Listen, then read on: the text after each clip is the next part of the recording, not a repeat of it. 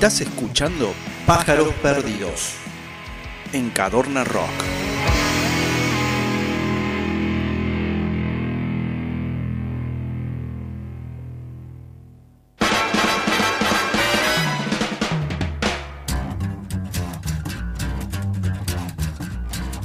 Bueno, ya son pasadas las 11 de la noche de este jueves 26 de agosto, aquí en la ciudad de Córdoba. Estás escuchando Pájaros Perdidos por cadornarock.com y es el momento, el horario y la forma de presentar al queridísimo Diego Galván y su columna de Dos en la ciudad. ¿Cómo andan chicos? ¿Todo bien? Pero muy bien, querido. ¿Y usted cómo anda? Recuperándome esta derrota, pero no importa. pero abusa la derrota. Pero no, bueno, igual yo creo que cuando hice la. Cuando me empecé a leer las preguntas, eh, me di cuenta que Diego ya sabía todo. Este, Camurri, Sí, le gusta pero- mucho, le gusta mucho, le gustan mucho los roles. Sí, sí, la verdad que sí, y se notó. Yo hoy traje algunas cosillas, pero bueno, vamos a empezar un poquito también con lo de Pauli, porque me gustó. Estaría bueno. Dos cosas.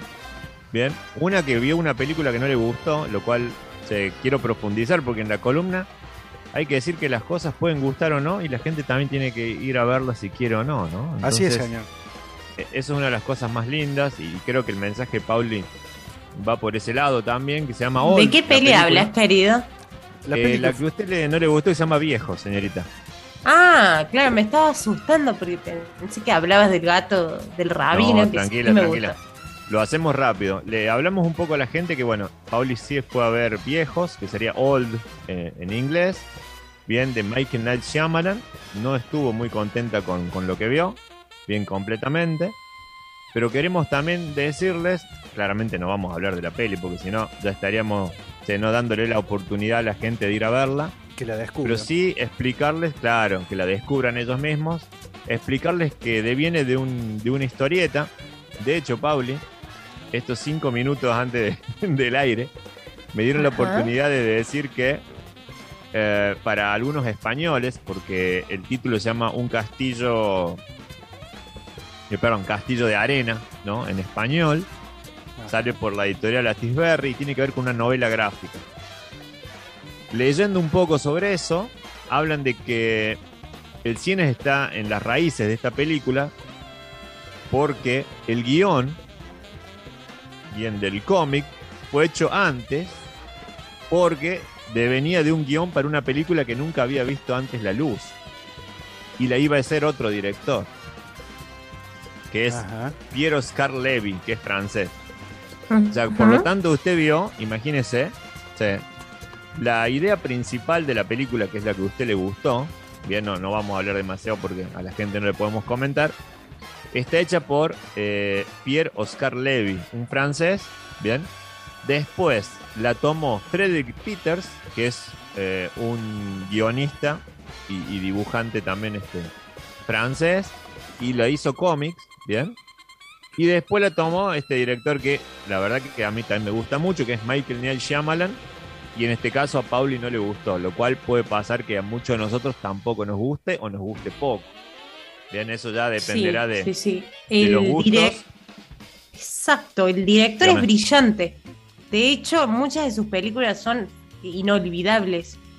Entonces, esa expectativa que genera el tipo es, grande. Entonces vas al cine y, y- y te esperas, no sé, un peliculón de aquellos y cuando ves la película te la baja. Sí, en, en realidad ya lo que le acabamos de explicar a la gente, Pauli, es que hay como una adaptación de otra adaptación de otra adaptación aquí, ¿no? Entonces, estamos ante casi tres ideas que se han unido, bien, entonces no era tan fácil tampoco que la película saliera bien. Ah, Allá que nos es están eso. salvando todos nuestros Es- fanáticos, ahí estaba antes Fredo y ahora está Luke. Un saludo. Pedro, Luque- es Pedro, no Fredo. Fredo como los Pedro. helados. Pedro, ¿no dije? Perdón, Pedro. Dijiste dije mal? No importa, no, No, perdón, importa. perdón. se- se enten- Fredo, Fredo, perdón. Lo dije mal, perdón. Disculpe, mi Los querido. gatos de pájaros. No, sí. Discúlpame, pero imperdonable que te te perdones, no, cosas que, que te, olvides el nombre de... Yo cometí el error de equivocarme una vuelta y de decirle Pedro en vez de Fedro y no sabes cómo fue. No, No, bueno, bueno, no, mis no, había vecinos. entendido mal. Cuando, yo vivía en, Alto Alberdi, mis vecinos le decían el Pedro. El Pedro, el Pedro. Bueno, no soy el único. Bien. Bueno, No eh, sos el No, único. claro. Volviendo a Sí, esto, chicos, eh, eh, lo que vos dijiste, Diego, es interesante, porque a veces como una obra, cuando pasa por muchas manos, se desvirtúa un poco. Eh, eh, el hecho de decir, este director hace de tal forma esto, entonces no es tan así en este caso, porque hubo muchas manos ahí. Exacto. Estamos hablando de tres personas diferentes, bien, por lo Ahí tanto, está. tal vez Ahí nos encontramos con que la idea original, que claramente, si quieren, eso sí lo podemos decir. Estamos hablando de 13 person- eh, personajes, descubren un cadáver en una playa, donde la realidad va deformándose y han de enfrentarse a un destino que se les escapa como arena entre los dedos. Así dice la historieta. No digan más nada porque es eso nomás. No, bueno, es que tal vez todo nace ahí. No, Y no, no, algunos- bueno, no voy a decir más nada. Bueno, ah, también, por eso ya- le digo. Ya vi el tráiler, Es- ya sé cuál es. Ah, ¿vio? ¿Vio que usted Ya también la estoy vio? acordando. No, yo tal vez la leí. Por eso le digo que a lo que vamos a la gente es decirle eso, justamente. ¿Con Y quién también es? vamos ¿García a unirlo. Es? ¿Puede ser? No. Sí, Sí, sí, sí. muy bien. Ah, ahí está, mirá, la memoria que Es tengo. con García Bernal. Eh, a mí me gusta García Bernal, no sé qué tiene, es el único petizo que me gusta de la historia del mundo. Eh, pues, a mí los petizos no me gustan, pero Bernal tiene algo. Está bien. Vos se nota, Eh, ¿Qué la es gente ser petizo para usted? Claro, ¿cuándo- ¿cuál es el, el- que estamos Menos en que vos. sección, eh, menos que vos, calculo? eh, no, petizo es cuando no tiene un metro, no sé cómo explicarlo, tiene que 60. tener más de un metro ochenta. Más de un... Uh, Ah. No, listo, quedamos afuera. Yo unos 78 tuve ahí, pero. Yo también. un- Sí, y... Claro. No, no, no, pero... Camurri ni quiere Bernal- participar, fíjate al No, fondo pero, que pero no- no Camurri es más alto, eh, tiene más de 1,80. ¿Cuánto tenés, Sí. Diego? A verlo. 1,82, 83. A ver, párate. Él se está midiendo, para que está con la métrica. A ver, ahí, ahí hacete la liñita, ¿dónde quedás? Anda a buscar el metro. Como Ginóbili, vamos. Ahí fue a buscar el metro, está midiendo la pared. ¿1.81? Con el jopo. Claro, tenés el jopo, 1,79,93. Ahí está, bueno, ahí puede ser. ¿eh? Es más, de Sí. Pauli tremenda. ¿eh? Che, bueno. sí, no, pero se- posta que Bernal es un capo. Sí. Eh, o sea, él actúa, no sé, tiene algo. No sé, a mí me gusta. Ah, Es como que también que haya es un un conocido en la película, está bueno, Yo, suma. yo le voy a poner un conector, ya que usted me dice que a usted le gustó lo de Bernal. También le gustó el gato del rabín. El gato del rabino, sí. ¿eh? Cuénteme un poco qué le gustó. eh. O sea, si quiere ahondar un poco en el tema, que acá sí ya podemos, porque en realidad de la película ya hablamos. Lamentablemente, ese programa le pasó un rayo por arriba y se nos complicó. No importa. Pero la gente que lo escuchó Ajá. ya, ya lo conoce. Nosotros Sí, pensamos que no lo había escuchado. pero- rabino. Cuente, Bien. cuente, Pauli. Eh, Sos como la invitada de. Galván en este caso, ¿viste? Dale, por favor. Le estoy ocupando el tiempo a, a nuestro amigo Galván, perdón. Em, mira, pero igual está bueno, fue una buena recomendación. Em- empiezo por ahí. Em, cuando dijiste gatos, bueno, ya atrapaste mi atención porque soy muy fanática, a mí me gustan mucho los gatitos. Entonces dije, bueno, pinta ver algo de gatos. Y la busqué en internet y la busqué en Estremio, que es una aplicación que usamos mucho con Juan para ver. Muy buena aplicación, películas. se la recomiendo para ver películas truchamente. Y es como un super Netflix, te diría. Recontra super. Bueno, la cuestión es que agarré y la pongo en Estremio y no se podía ver porque tenía solo tres vis- gente viendo. O sea, solo tres personas la estaban visualizando, entonces no podía Tardaba verla. en cargar, tardaba en cargar la película. Tal cual. Porque Estremio funciona así, cuanto más gente hay viendo la película, Más podés se ver. comparte, exactamente. Eh, exacto, había tres personas, entonces dije, bien, ¿qué hago? Entré a una clásica de los que nos gusta ver pe- películas viejas, Su Woman, que es una página donde hay películas de todo, pero muchas películas viejas. Ajá. Eh, y encontrás películas que no las encontrás en ningún lado, están ahí, no sé qué onda. Eh, películas raras también hay, orientales, de lo que busques. Bueno, agarré y la vi ahí, en una calidad medio choti. Dieguito, me vas a perdonar. Pero me encantó la película. Eh, es muy interesante el guion. Voy a rescatar el guion, que es lo que se come toda la película. Eh, cómo el gato tiene personalidad también. Cómo el gato desafía a través de la ironía todo el tiempo a- al dueño. Cómo desafía también las creencias del dueño permanentemente. Cómo eh, el gato se posiciona a través de la capacidad de, del diálogo, porque el gato se come un loro y empieza a hablar como, como un ser humano. Así es. Entonces, Mágicamente. eh, mágicamente, entonces eh, es como que hay una parte que me impactó mucho, chicos, que bueno, lo voy a contar porque no es spoiler, que el gato cambia su forma de soñar.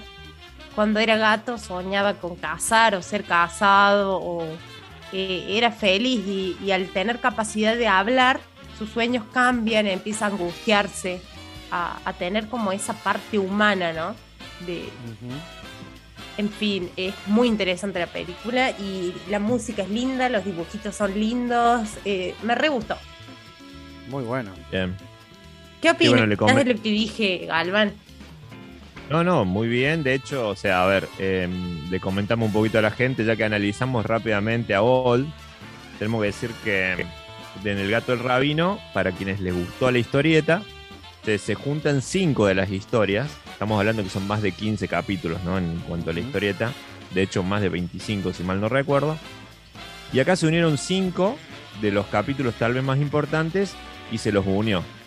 ¿Cuál es el éxito del film? Es que mantuvo tanto a su escritor como director, que es Joan Spar, bien, y le sumó a Antoine Delesbox, que es eh, un animador muy reconocido también de Francia, y lo que hizo Antoine fue man- mantener el nivel de la animación, y Joan Spar mantener el guion que él mismo creó para el cómic. Entonces, eso creo que ayuda mucho más, ¿no? Tener al autor, de hecho creo que podemos hablarlo en, en otra de las columnas, ¿no? Pero la mayoría de las películas, por ejemplo, de superhéroes hoy, mantienen como productores generales a los guionistas o dibujantes, ¿bien? Y son ellos los que te dejan pasarte o no de la línea que, que tienen los films. ¿Por qué digo líneas? Porque hay líneas argumentales donde los personajes son creados, ¿bien? Entonces uno en la película recrea o no al personaje como es en la realidad en el cómic. Entonces esas son las, son las variantes que pueden llegar a pasar y que pueden llegar a cambiarte al público, ¿no? Porque hay que recordarle a la gente que cada una de las temáticas, por eso le explicaba también, en, en- aproveché la columna para explicarle a Pauli que de, si la película viene de una novela gráfica, ¿bien?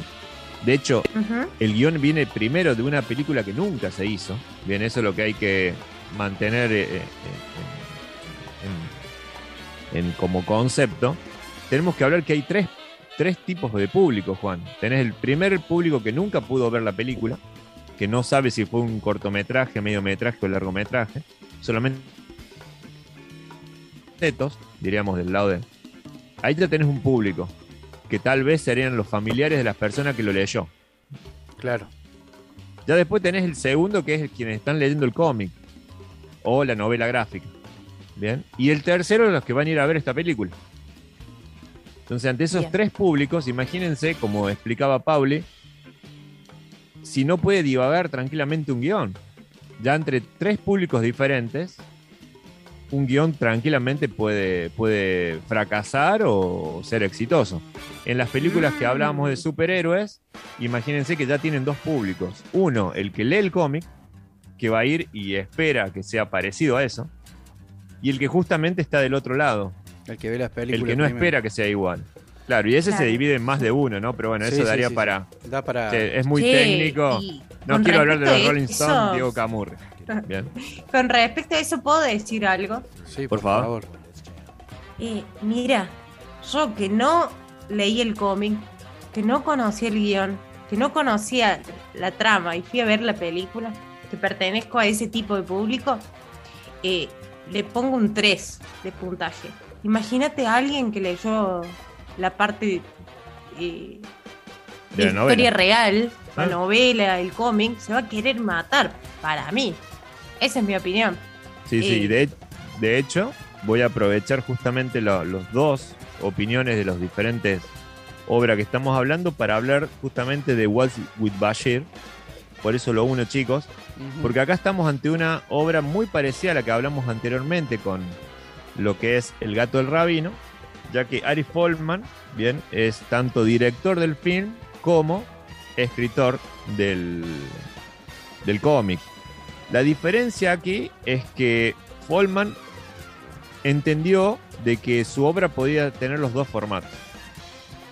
De hecho, creo que lo llegué a hablar con Juan por, por privado en, un en algún momento. Yo pienso que la película hasta es un poco mejor todavía que la historieta. Porque el tipo con la parte técnica logró hasta que nos llegara el mensaje un poco más puro, más clásico en el film que en el cómic.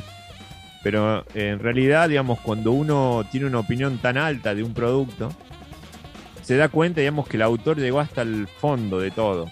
Claramente no, no es mi crítica hacia Shyamalan porque yo no la vi. No puedo decir que Shyamalan no entendió lo que leyó o lo que se le dieron como guion de cine e hizo otra cosa. Eso no saldrá de mi boca porque Y Claramente, te pregunto, Dieguito. ¿vos le- lo leíste? O sea, ¿leíste la historia de cuál de Old? De Olds. No, todavía no, pero la voy a traer para el local, así que lo estoy diciendo acá públicamente. Buenísimo. Uh, Castillo, buenísimo. Castillo en la Arena, que lo hace Atisberry, que es una editorial que nosotros traemos mucho. Un local, usted que tiene, que tiene que nombrar más el local acá, porque eh, la verdad que está, está todo culo ese local. Está, de la última Bien. vez está mucho más amplio, por lo menos metro y medio más de la última vez que fui. La verdad que Y lo amplío y- para que vayan mis compañeros, pero todavía la alfombra, este, La alfombra roja está impoluta. una de las alfombras ya fue usada por usted muy bien, Gracias. ya fue más de una vez. Los otros dos, la verdad que bueno, siguen, siguen con los trofeos, ¿no? Este, de las trivias, pero no visitan, no importa. No, yo, No yo importa, la verdad que la vez que tenga que ir, tengo que ir con, con dos morlacos por lo menos para, para agarrar cosas y, y salir. Y si no, bueno, agarrar rápido y salir corriendo, qué sé yo, no sé. Bueno, ap- aprovechamos, lo decimos rápidamente para la gente, Crossover Comic Store, Avenida General Paz 174, local 5, En la Galería Rex. es la Galería. Gran Rex. Exactamente, en la Gran Exactamente. Rex. Los esperamos ahí y ahí van a poder encontrar, si Salamandra nos vuelve a mandar la historieta, de lo que les voy a hablar ahora. Beirut, septiembre de 1982. Mientras las tropas israelíes abandonan la zona, las milicias cristianas entran en los campos de refugiados de Sabra y Yatil y penetran la masacre, perdón, y perpetran la masacre de cientos, sino de miles de palestinos. Ari Folman, autor de este libro, fue uno de aquellos soldados israelíes y durante más de 20 años no logró recordar nada del horror de aquella noche, ni de las semanas siguientes que lo aquejaron. Esa es la introducción de la historieta de la cual estamos hablando anteriormente. Para quienes lo quieran escuchar en español, Vals con Bashir. Para quienes les guste en inglés, Wild with Bashir. Estamos ante una ganadora del Oscar. Bien. Mejor dicho, perdón, ante una nominada al Oscar, sí ganadora del Globo de Oro, bien, como mejor película extranjera. Y nos vamos a dar, chicos, bueno, imagínense con est- este tema, la verdad, si lo hubiera traído justo cuando pasó lo de Afganistán, Sí, la justo. hubiéramos. Bueno, ¿no? igual está pasando, Pero- ¿no? O sea, Sí, sí. Está pasando y va a seguir pasando, Juan. Y acá, en esta película, nos va. Para quien la quiera ver, eh, ahora ha, ha salido en los últimos meses de Netflix, estaba en Netflix. Eh, ya le voy a buscar, creo que es eh, Prime Video, creo que la tiene ahora. Amazon Prime. Igual, sí, Amazon Prime, sí, lo cual Pauli seguramente después va a encontrar alguna opción también para la gente. Trending, Quiero recomendarla porque che, eh, es una película, desde el lado de la animación es 2D, bien, Eh, pero tiene animatics, bien, o sea, que es casi como imaginarse que la película se, eh, se ve en tu casa, ¿no? O sea, sale de tu pantalla. Es, una técnica que lleva mucho tiempo, no es barata, para nada, la verdad que Holman se jugó en su momento. Pero eh, a lo que quiero ir es que es desgarradora. Bien, o sea, uno entra en esa película como el autor, claramente con, con, un gran problema de memoria, como lo acabo de explicar, y se va de la película con muchas certezas. Empieza con muchas dudas y se va con muchas certezas de lo que es el mundo. No es una película claramente positiva, después de lo que hemos hablado, pero sí es muy íntegra. O sea, eh, eh, em, evoca y enfoca al ser humano, ¿no? A darse cuenta de lo que uno es capaz bajo ciertos términos. Y lo digo porque, bueno, tengo la suerte de tener las dos en casa, ¿no? Tanto el cómic como la peli. De ver la película en un festival, si mal no recuerdo, de, de Mar del Plata, a sala. casi sala llena. Ajá. ¿Bafisi eso? No, no, Mar del Plata. Ah, Mar del Plata. Mar del Plata. Y, y, la verdad, eh, encantarme los silencios, porque es una película que deja mucho silencio. Uh -huh. Deja mu muchos momentos donde uno se pregunta por qué es un ser humano, si, si merece serlo. Y por otro lado, también encontrándole ciertas respuestas de decir, bueno, pero tal vez uno en ciertas circunstancias obra de una manera y en otras de otra, ¿no? Entonces, es genial. Eh, espero que le, les guste para quienes la puedan encontrar. Ahora se está haciendo un poquito más difícil de verla, pero se van a dar, digamos, con lo que es eh, la realidad. Es un hecho histórico y tendrían, digamos, que sacar sus propias conclusiones. Digamos, lo que sí, eh, a quien no le guste la animación tal vez le parezca un poco fuerte. Eh, porque bueno, parece una live action también. O sea, Ajá. estilo soldado Ryan. Ajá. Eh, va por ese lado. Pero bueno, la traje porque bueno, habíamos hablado de que queríamos, yo quería hacer dos, dos pelis que también fueran guiones de cómics o de novelas gráficas. Y y elegí esa junto con bueno el gato del rabino que bueno este fue fue genial así que bueno espero que, que les haya interesado recuerdo el nombre de nuevo Waltz with Bashir y para quienes les guste buscarla en español Vals con Bashir bien encontrarán digamos quién fue Bashir quién históricamente fue ese personaje y cuánto le dio o no a su país Perfecto. Perfecto. Eso en Amazon Prime me decís que está, ¿no? Me parece ahora. Estuvo en Netflix hasta, hasta hace poco. Hace poco. Y si no en Estremio.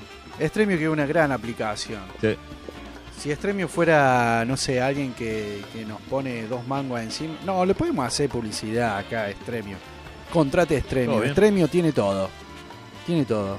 Y si no, que lo busquen allá en crossover de una. ¿O no? Sí, y, y, debe estar también, como es Salamandra, el, la, la, editorial, puede estar eh, en el grupo de, de, lo que es este Jenny, lo puede encontrar. Bien. Y me parece que en el espejo libros, tal vez, si le quedó alguno. Lo que pasa es que, bueno, es una obra che, que ya tiene sus años, entonces tal vez queda algún ejemplar. Pero bueno, si no, pueden encontrarla tranquilamente che, por internet y la, y la compran y, y, listo. Perfecto. Se las mandan. Perfecto, buenísimo, me encantó. Está buenísimo. Bueno, un poco como, como para redondear lo que habías tenido preparado la otra vez, que es ese intento fallido de programa que tuvimos. este, uh -huh. La verdad que, que, muy interesante. Me llama la atención. Ya me quedo con las ganas de, de querer saber cómo es el tema de la animación este, de los gráficos, así que la voy a buscar seguramente. Y ya tengo anotado no, para ver el sí. gato, ese, ese, clavado. Ah, el gato Rabino te ganó de mano la Pauli. Sí, ya me ganó de mano, ya que... lo sé, ya lo sé, este, pero había dicho que la iba a ver también, así que me voy a copiar y la voy a ver de una.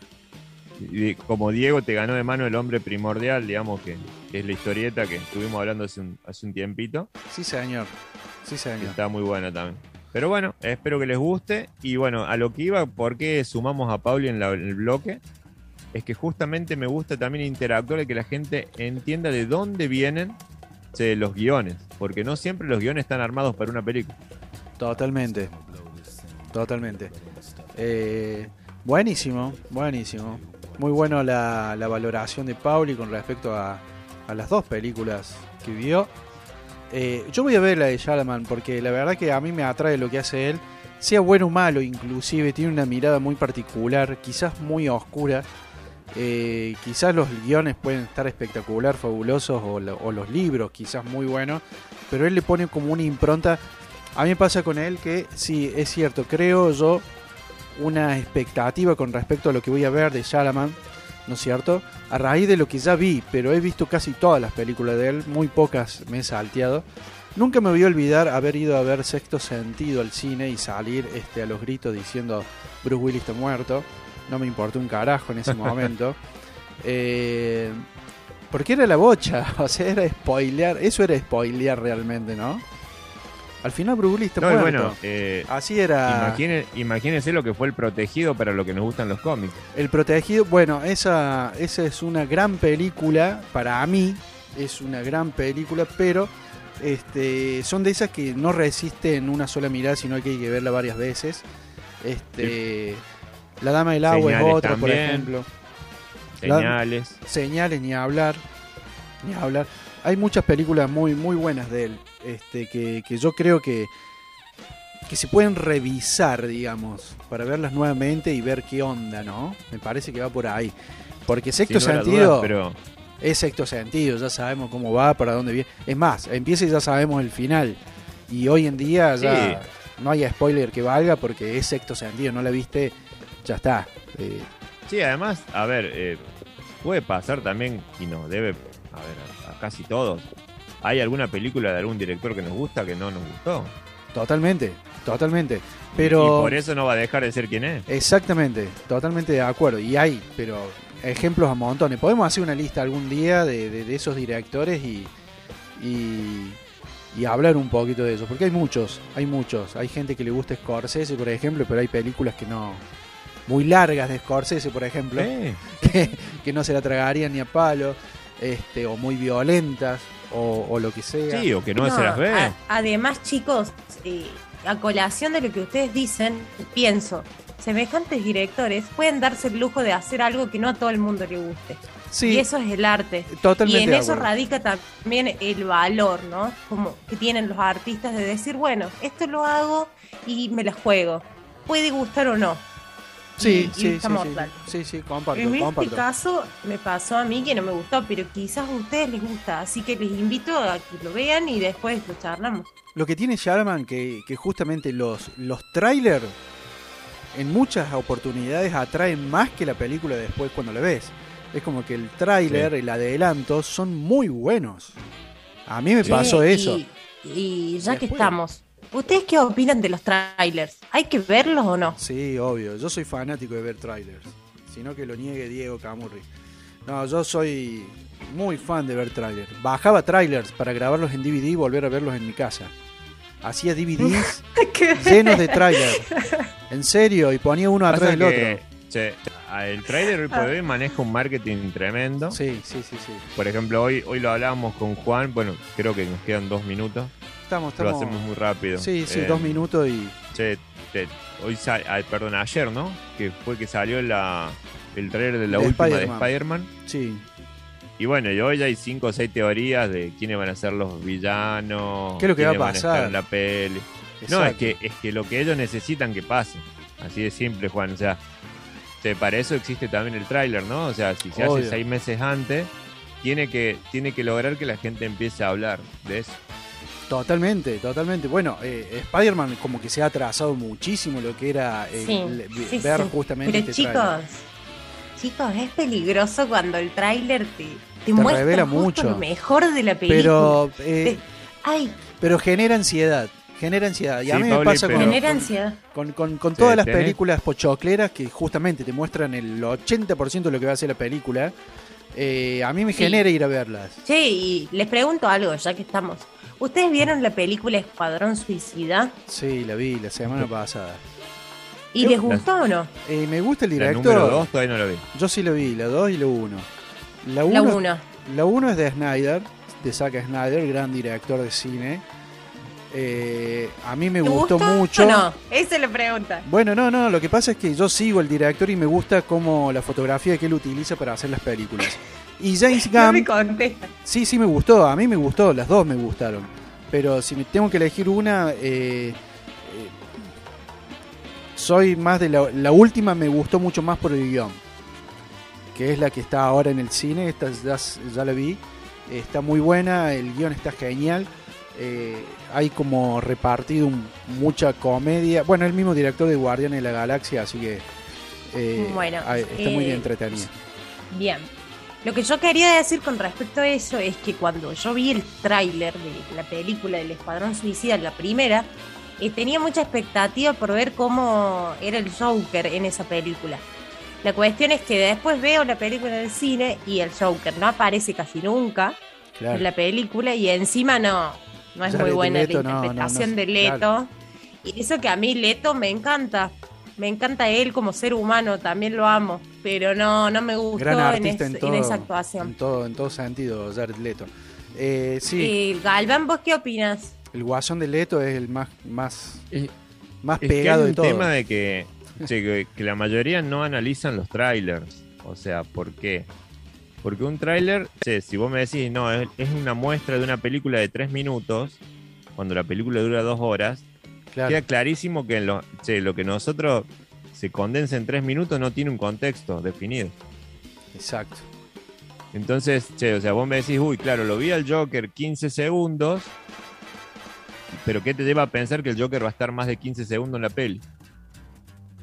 Claro, La exacto. expectativa. La Las expectativa. expectativas Claro, pueden bueno, ser bueno, pero algo muy las dañino para expectativas el las ser queremos humano. nosotros. Tal cual. Pero a la vez eh, las necesitamos. Es como una Pero dualidad. sin lugar a duda, Pablo, y por eso digo que che, es muy necesario también el tráiler, pero creo que también eh, muchas veces es, el- es la misma persona la que genera todo, Totalmente. y no es la película lo que lo genera, somos nosotros mismos. Me Entonces- encantó. Me encantaron Claro. estas reflexiones, chicos. Muy bueno, podríamos hacer un programita aparte con, con- con este tipo de cine pochoclero que, que tanto se consume, ¿no es cierto? Salirnos de, de- de esto del informativo este y de, y de estudio, por decirlo, ¿no es cierto? Porque eh, todo lo que vos nos traes, Galván, la verdad que es para tomar nota y, y- y ver, investigar, porque no es justamente lo que está como como mainstream, ¿no es cierto? O sea, como lo que está Así saliendo, lo que está constantemente chiflándonos que hay que ir a ver y todo eso. Eh, así que No, podríamos aparte hacer. lo que hace Dieguito Galván es muy valioso porque es algo que lo produce él, que lo ve él. Que lo su- está que su suma. opinión. Aparte, sí, sí, sí, o sí. sea, es bien propio lo que él dice. Entonces, eh, vale muchísimo. Dan muchas ganas de ver después, eh, tomar nota, como decimos siempre. Excelente. Así que está Bueno, genial. Antes que se corte, bueno, buenísima la columna, Diego. Gracias nuevamente. Esta columna. que Hoy fue hemos- informal, digamos. Sí, pero estuvo buenísimo, estuvo bueno. Tuvimos, analizamos Muy dos bien, películas que vio Pauli, tuviste como invitada a Pauli, por decirla. Sí, sí. ¿Entendés? Sí, Pablo Habla- les Guzmán, que no debo- quería hablar, ¿eh? habla- debo bloque mi- no quería hablar, Sí. por eso la traje. No me pude contener, eh, la verdad, pero eh, justamente yo había preparado mi columna de rock y literatura del Príncipe de las Tinieblas, Ozzy, pero me di cuenta que me falta todavía investigar mucho más. De hecho, quiero ver el último documental de él porque lo vi hasta la mitad. Quiero terminar de ver ese documental e investigar unas cosas más para el próximo programa. Excelente. Entonces, bueno, eh, mi participación fue a dúo con Dieguito. un poco. De, de hecho, ya que la señorita adelantó lo de Ozzy Osbourne, yo les adelanto que si ella quiere, yo hablaré de Little Nicky. Bien, una Por pequeña favor. película con Hermosa un película. Sandler muy joven. Una Por locura. favor, quiero. El hijo una película diablo. clase Z, Camurri, que le gustan a usted. Bien, Little Nicky, uno de los hijos del diablo. Con un Adam Sandler muy joven, no sé si lo recuerdan. Muy bueno. En la traducción en español es, es un peliculón. De esas que pasan Es en Canal esa 8, en. Telefe. Telefe. Es de esas películas inolvidables. Little Nicky. Digan Bueno, lo que digan. Totalmente. Bueno, eh, y así Traelo, traelo, Diego. Hablemos de Ozzy. Dale, dale. Bueno, gracias Dedito Galván. Vamos entonces con un par de temitas y ya cuando volvamos venimos con la última parte que es justamente eh, el ranking manija que se las trae, pero espectacular. Así que quédense con más pájaros perdidos.